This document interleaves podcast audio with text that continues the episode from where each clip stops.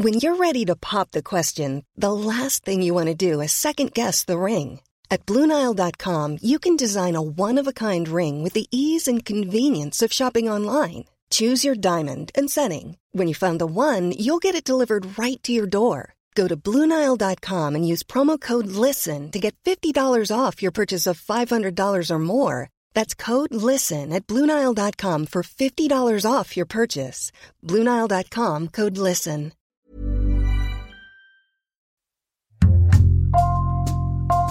Bonjour, c'est Jules Lavie pour Code Source, le podcast d'actualité du Parisien. Premier conseil des ministres du gouvernement Castex dans l'après-midi du 7 juillet. Un peu plus tôt, les passations de pouvoir, notamment celles au ministère de la Justice entre Nicole Belloubet et Éric Dupont-Moretti. Je pense en particulier à ma mère, qui a quitté son pays d'origine pour fuir la misère et pour arriver ici dans ce grand pays. Je serai un garde des sceaux de sang mêlé. Mon ministère sera aussi celui de l'antiracisme et des droits de l'homme. Pourquoi Emmanuel Macron a-t-il remercié Édouard Philippe? Pourquoi a-t-il choisi Jean Castex? Et comment les arbitrages ont-ils été rendus? Dans Code Source, aujourd'hui, on refait le film de ce remaniement avec David Doucan, chef du service politique du Parisien.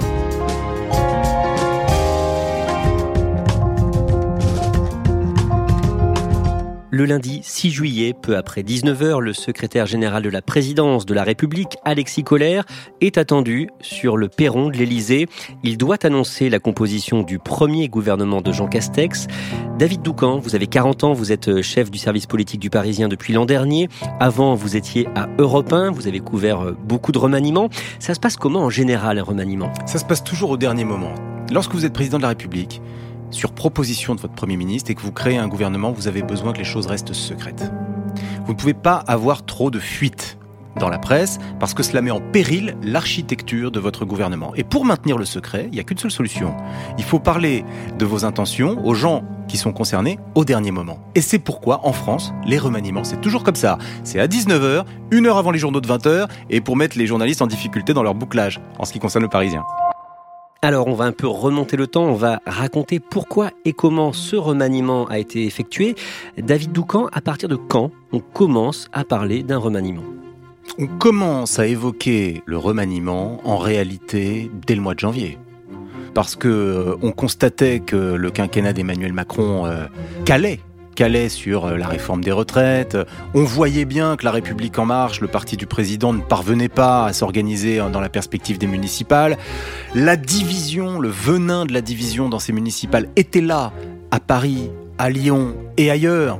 Donc on se disait, voilà, le président de la République va subir une défaite électorale au municipal. Et en général, c'est vrai qu'après une défaite électorale, quand vous êtes au pouvoir, l'une des réponses, c'est le remaniement pendant le confinement, des, des, divisions apparaissent entre Emmanuel Macron et Édouard Philippe. Dès ce moment-là, il est menacé, Édouard Philippe? C'est qu'au bout d'un moment, le couple exécutif, comme on dit, président de la République, Premier ministre, sous notre régime, qui est celui de la cinquième, inévitablement, des crispations apparaissent. Emmanuel Macron, il n'a pas changé de style pendant cette crise. Il a gardé cet esprit de cavalerie, c'est-à-dire l'énergie, le volontarisme viennent à bout de tout. C'est ça sa conviction, même d'un virus. Et dans le même temps, Édouard Philippe, lui, il est parfaitement en phase pendant toute cette période avec les attentes des Français qui étaient de la clarté, de la vérité, y compris lorsque les vérités n'étaient pas agréables à entendre, et de la pédagogie. Pendant la période confinement-déconfinement, Édouard Philippe a vu sa cote de popularité monter en flèche. Celle d'Emmanuel Macron n'a pas baissé, elle a stagné, en quelque sorte. Et ça, pour le président de la République, ben, écoutez, disons-le, c'était insupportable. Françaises, Français, mes chers compatriotes. Le dimanche 14 juin, Emmanuel Macron prend la parole à la télévision, un discours enregistré de 19 minutes dans lequel il évoque le déconfinement, il fait le bilan de la crise sanitaire et il esquisse une autocritique. Les temps imposent de dessiner un nouveau chemin. C'est ainsi que chacun d'entre nous doit se réinventer, comme je l'ai dit, que nous devons collectivement faire différemment et vous l'avez compris dans ce que j'ai commencé ce soir à esquisser, je me l'applique d'abord et avant tout à moi-même. Il a conscience du fait que pendant la crise Covid, ou en tout cas le plus dur de la crise Covid, il a été un petit peu en décalage avec les Français. Lorsque son Premier ministre rassurait, Emmanuel Macron parfois interrogeait. Euh, on avait besoin d'une exégèse une fois euh, interventions euh, passées pour comprendre exactement ce qu'il voulait dire. Lorsqu'il déclenche le confinement, il réussit quand même à ne pas prononcer le mot confinement. Tout ça est très troublant. Il en a pris conscience à ce moment-là. Et puis, il sait aussi que pendant toute la première partie de son quinquennat, il a eu une responsabilité dans les divisions qui se sont installées parmi nos concitoyens. Les petites phrases, pour certaines très regrettables, et voilà ce qu'il dit. Il dit, moi aussi, je vais me réinventer. Je vais être davantage à l'écoute. Je vais être peut-être aussi moins impatient pour ne pas donner le sentiment de brutalité envers euh, nos concitoyens.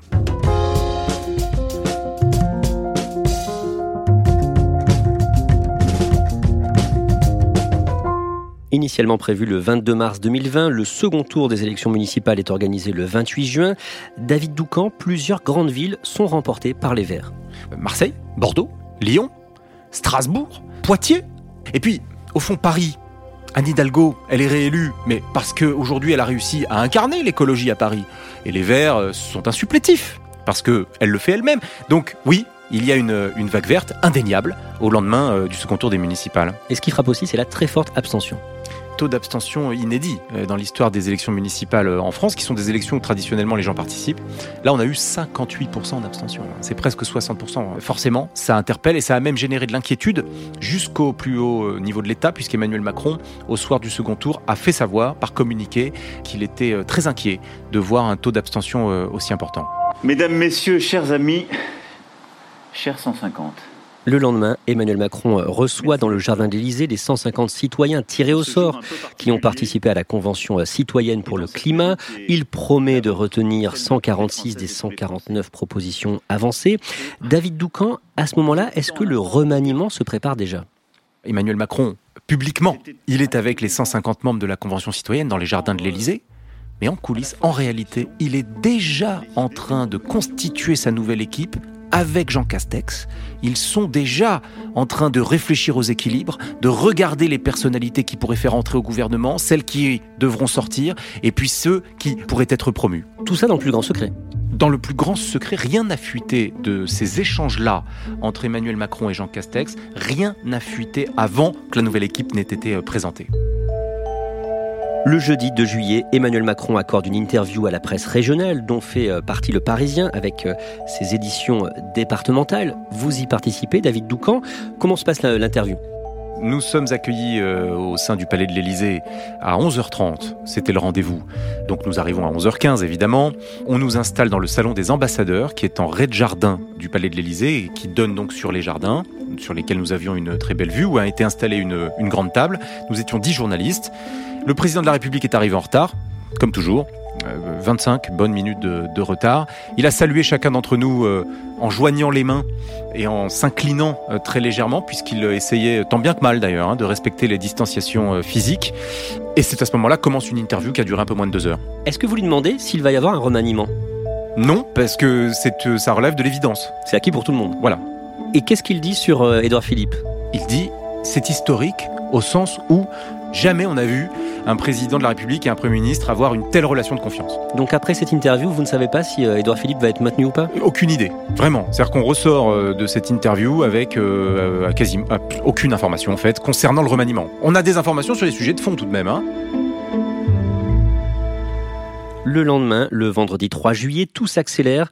Le matin, vers 9h30, on apprend qu'Edouard Philippe a remis sa démission. Ce communiqué, nous venons de le recevoir de la présidence de la République. Édouard Philippe a donc remis ce jour la démission du gouvernement au président de la République qui l'a accepté. Il assure avec les membres du gouvernement le traitement des affaires courantes jusqu'à la nomination du nouveau gouvernement. Ce sont et c'est le coup d'envoi, c'est le début du remaniement, puisque quelques heures plus tard est nommé Jean Castex.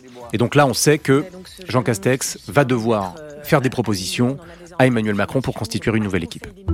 Jean Castex, 55 ans, qui était le, monsieur déconfinement, inconnu du grand public, qui est-il?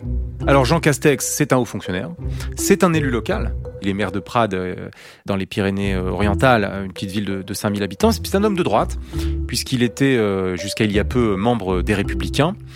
Il a fait ses preuves auprès d'Emmanuel Macron dans le cadre de l'opération déconfinement, puisque c'est à lui qu'avait été confiée cette tâche. Pour l'anecdote, c'est Édouard Philippe qui a fait venir euh, Jean Castex et qui l'a présenté à Emmanuel Macron.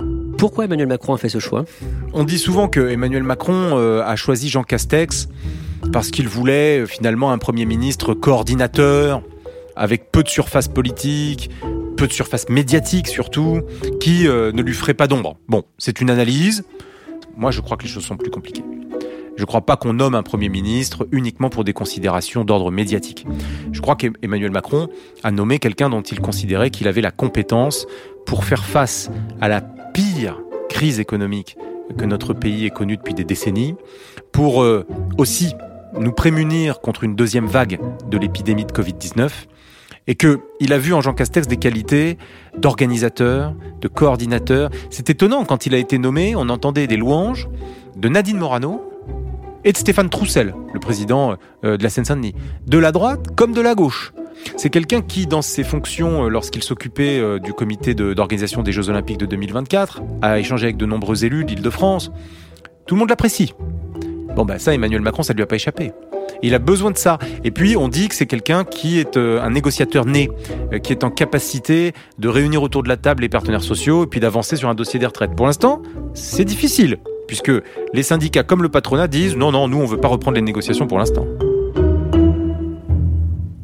Pendant tout le week-end, Emmanuel Macron, Jean Castex et leurs conseillers vont préparer le remaniement. Quelles sont les grandes questions que vous vous posez, David Doucan, à ce moment-là?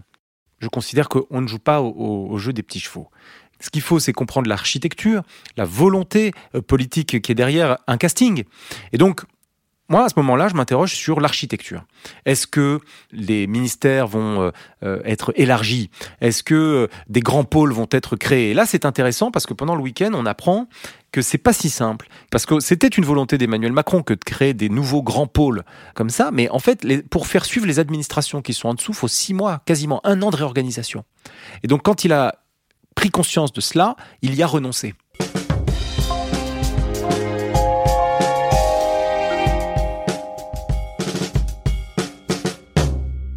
David Doucan, le dimanche à midi, vous êtes sur le plateau de BFM TV pour l'émission BFM Politique, en partenariat avec Le Parisien, et vous recevez l'ancienne ministre et candidate à la présidentielle de 2007, Ségolène Royal.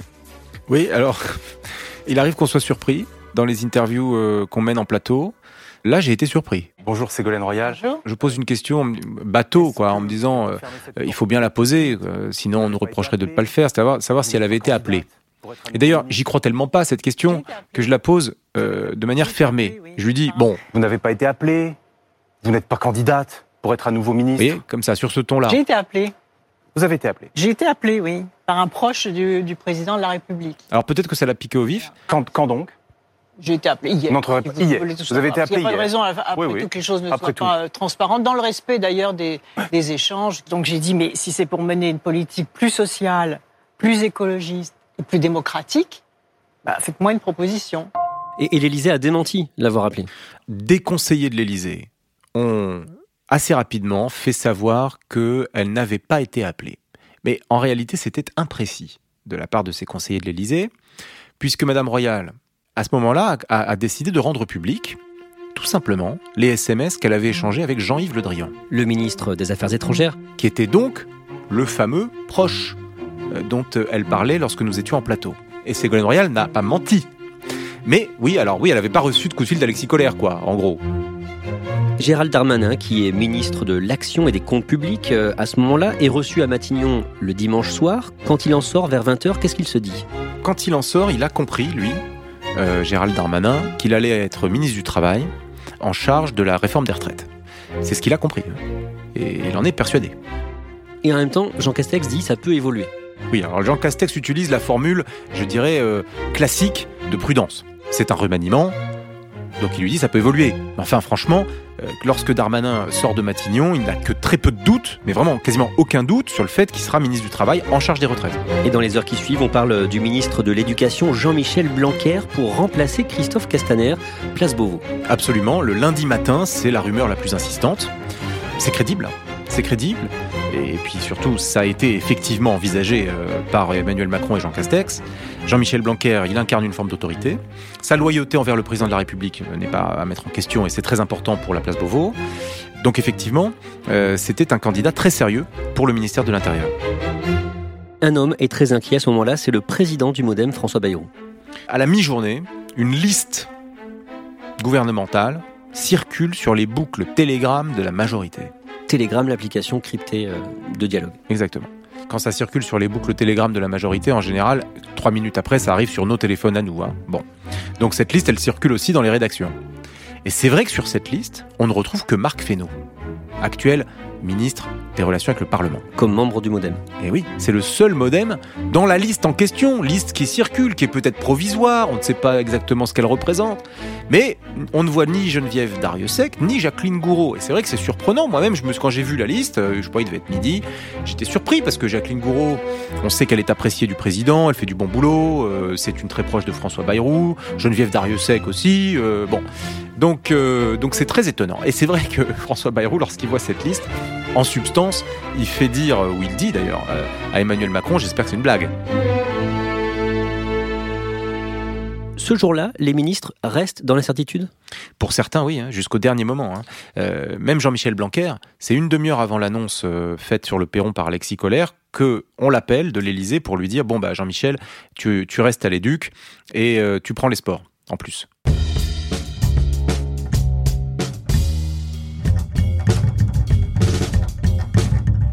Sur proposition du Premier ministre, le Président de la République a nommé on en revient donc au point de départ de, ce podcast. Le soir euh, du lundi 6 juillet, après 19h, le secrétaire général de l'Élysée, Alexis Collère, annonce la composition euh, du gouvernement. La députée ex-Europe Écologie Les Verts, Barbara Pompili, est nommée ministre en charge de l'écologie. Barbara Pompili, elle a été ministre sous le quinquennat de François Hollande, puisqu'elle était secrétaire d'État à la biodiversité. Elle a été coprésidente du groupe Europe Écologie Les Verts à l'Assemblée nationale, euh, toujours sous le quinquennat de François Hollande. Mais en 2017, elle a rejoint Macron. Donc, euh, elle s'est ralliée en quelque sorte à une majorité qui très vite, aux yeux euh, du peuple de gauche, n'était plus une majorité du en même temps, mais était devenue une vraie majorité de droite. Donc, ça fait d'elle quelqu'un qui ne reçoit pas les louanges là des milieux écologistes français. Donc elle se retrouve dans une position au fond très classique, c'est-à-dire que c'est une écologiste, elle est au ministère de l'écologie et tout le monde se demande ce qu'elle va bien pouvoir y faire. Le ministre de l'Intérieur n'est pas Jean-Michel Blanquer, mais Gérald Darmanin. Oui. Alors Gérald Darmanin, il voulait être ministre de l'Intérieur déjà le, coup précédent, lorsque Gérard Collomb avait euh, démissionné avec fracas. Et, Emmanuel Macron ne lui avait pas donné. Et il l'avait donné à, Christophe Castaner. Pourquoi? Parce que quand vous nommez, vous êtes président de la République, vous nommez quelqu'un ministre de l'Intérieur, vous avez besoin d'être garanti de sa loyauté. Et à l'époque, en tout cas, ça avait été un sujet d'inquiétude que de mettre Gérald Darmanin proche de Xavier Bertrand, proche de Nicolas Sarkozy, place Beauvau. Les choses ont changé. Gérald Darmanin a sans doute aussi démontré son engagement et sa loyauté auprès d'Emmanuel Macron, ça a pu jouer, pour pouvoir atterrir place Beauvau. Gérald Darmanin, il fait l'objet euh, d'une information judiciaire pour viol ouverte euh, il y a un mois. Cela fait suite à une première plainte qui s'était soldée par un non-lieu en 2018, relancée à la demande de la Cour de cassation. Ça, ça n'a pas inquiété l'Élysée? L'Élysée a fait savoir dès le lundi soir que ce que vous évoquez n'était pas, je cite, un barrage à la nomination de Gérald Darmanin, ministère de l'Intérieur. L'annonce du nouveau nom du ministre de la Justice est une énorme surprise. Ah oui, c'est la surprise du chef, euh, comme nous avons euh, titré en une du Parisien. Monsieur Éric Dupont-Moretti, garde des Sceaux, ministre de la Justice. Éric Dupont-Moretti, euh, la grande star du barreau, très controversé auprès des magistrats parce que c'est vrai que Éric Dupont-Moretti, il les a souvent euh, conspués ces magistrats, il les a accusés d'être uniformes, euh, d'être dans des délires de toute puissance. Il est même allé jusqu'à demander réclamer la suppression de l'école nationale de la magistrature. Bon, ensuite il avait fait marche arrière et il avait accepté une invitation à débattre au sein de l'établissement euh, à Bordeaux. Emmanuel Macron là fait un coup gros impact médiatique en tout cas pour l'instant. Nous verrons ce que ça donne sur le plan politique. Et c'est pas la première fois qu'Emmanuel Macron fait un coup. Autre surprise, le retour de Roselyne Bachelot, 73 ans, euh, dans un gouvernement. L'ancienne ministre de la Santé devient ministre de la Culture. Oui, alors c'est la toute popularité, là, Roselyne Bachelot, parce que les gens l'aiment bien, quoi. Elle, est très populaire, elle est sympathique. Et là, pendant la crise du Covid, tous ceux qui s'étaient moqués d'elle à l'époque où elle avait commandé 94 millions de doses de, de vaccins, là, tout le monde a ravalé son chapeau. Elle a regagné en popularité et encore très récemment, lorsqu'elle était devant la commission d'enquête euh, parlementaire sur la crise Covid, elle a aussi marqué des points auprès d'Emmanuel Macron, mais aussi auprès de l'opinion, lorsqu'elle a mis en cause un petit peu les médecins. Elle leur a dit non mais attendez, euh, les médecins, là, euh, vous n'êtes pas des enfants. Vous attendez quoi? Que le préfet arrive avec une petite charrette et vous apporte des masques? Voilà ce qu'elle a dit devant la commission d'enquête parlementaire. Non, prenez-vous en main. Comment se fait-il que vous n'ayez pas vous-même vos propres stocks de masques? Christophe Castaner est remercié, tout comme Nicole Belloubet qui était à la justice et Muriel Pénicaud au travail. Elle est remplacée par euh, Elisabeth Borne. Pour l'instant, la parité est respectée. 17 femmes, 15 hommes dans cette équipe avant euh, la nomination euh, des secrétaires d'État. Un ministre est conforté et va avoir beaucoup d'importance dans les mois qui viennent. C'est le ministre de l'économie, Bruno Le Maire. Bruno Le Maire, c'est la tout stabilité euh, de ce gouvernement et à qui on a confié euh, la mission la plus importante. Hein, faut pas se leurrer. Il est ministre de l'économie et des finances et on a ajouté à son titre le mot de relance. Tout est dit, hein, puisque la relance, là, c'est l'enjeu. Hein, c'est l'enjeu principal. David Doucan, que cherche Emmanuel Macron avec ce nouveau gouvernement? L'heure des technos est derrière nous et nous sommes entrés dans l'ère des punchers. Là, vous avez un gouvernement avec deux entrées fracassantes, Dupont-Moretti, Bachelot, personnalités qui ne sont pas effacées. Et puis, pour ceux qui ont été promus à l'intérieur du gouvernement, en fait, qui a été promu? Les plus politiques, les pros de la politique. Bruno Le Maire, Gérald Darmanin, Jean-Michel Blanquer, Olivier Véran qui s'est révélé très vite être un pro de la politique. Qu'a fait Emmanuel Macron? Il a regardé qui, ces derniers mois, n'avait pas peur de mouiller le maillot, d'aller au front, d'aller prendre des coups, qui était euh, un jour sur deux euh, dans une matinale radio et qui, à l'inverse, se planquait. Passez-moi l'expression. Bon, bah, ceux qui ont voulu se planquer, ils ont été euh, limogés. Ceux qui étaient en première ligne, ils ont été promus. Je crois que c'est là la signification, elle est très claire, elle est facile à comprendre, de ce nouveau gouvernement, premier gouvernement Castex 1. La présidentielle 2022 est lancée? Elle est forcément dans les esprits. Euh, vous mettez un gouvernement comme ça, euh, avec des personnalités flamboyantes, c'est aussi pour aller au combat politique, évidemment. Mais, pour ma part, je ne crois pas qu'une campagne présidentielle se gagne avec un gouvernement. Le gouvernement, il est là pour gouverner. Et quand on arrive dans la campagne présidentielle, vous avez un enjeu majeur, si vous êtes candidat à votre réélection, c'est votre équipe de campagne. Et l'équipe de campagne, ça peut pas être les ministres. Parce que le gouvernement, il est là pour s'occuper de tous les Français. Il n'est pas là, et certainement pas là, pour faire campagne pour un candidat. Merci à David Doucan. Toutes les informations sur le nouveau gouvernement sont à suivre en direct sur leparisien.fr. Je vous invite aussi à écouter les anciens épisodes de Code Source sur Éric Dupont-Moretti, Roselyne Bachelot ou encore Jean-Michel Blanquer. Code Source est le podcast d'actualité du Parisien, disponible chaque soir du lundi au vendredi. Cet épisode a été produit par Stéphane Geneste et John Timsit. Réalisation Alexandre Ferreira. Si vous aimez Code Source, n'oubliez pas de vous abonner sur votre application de podcast préférée comme Apple Podcast ou Podcast Addict.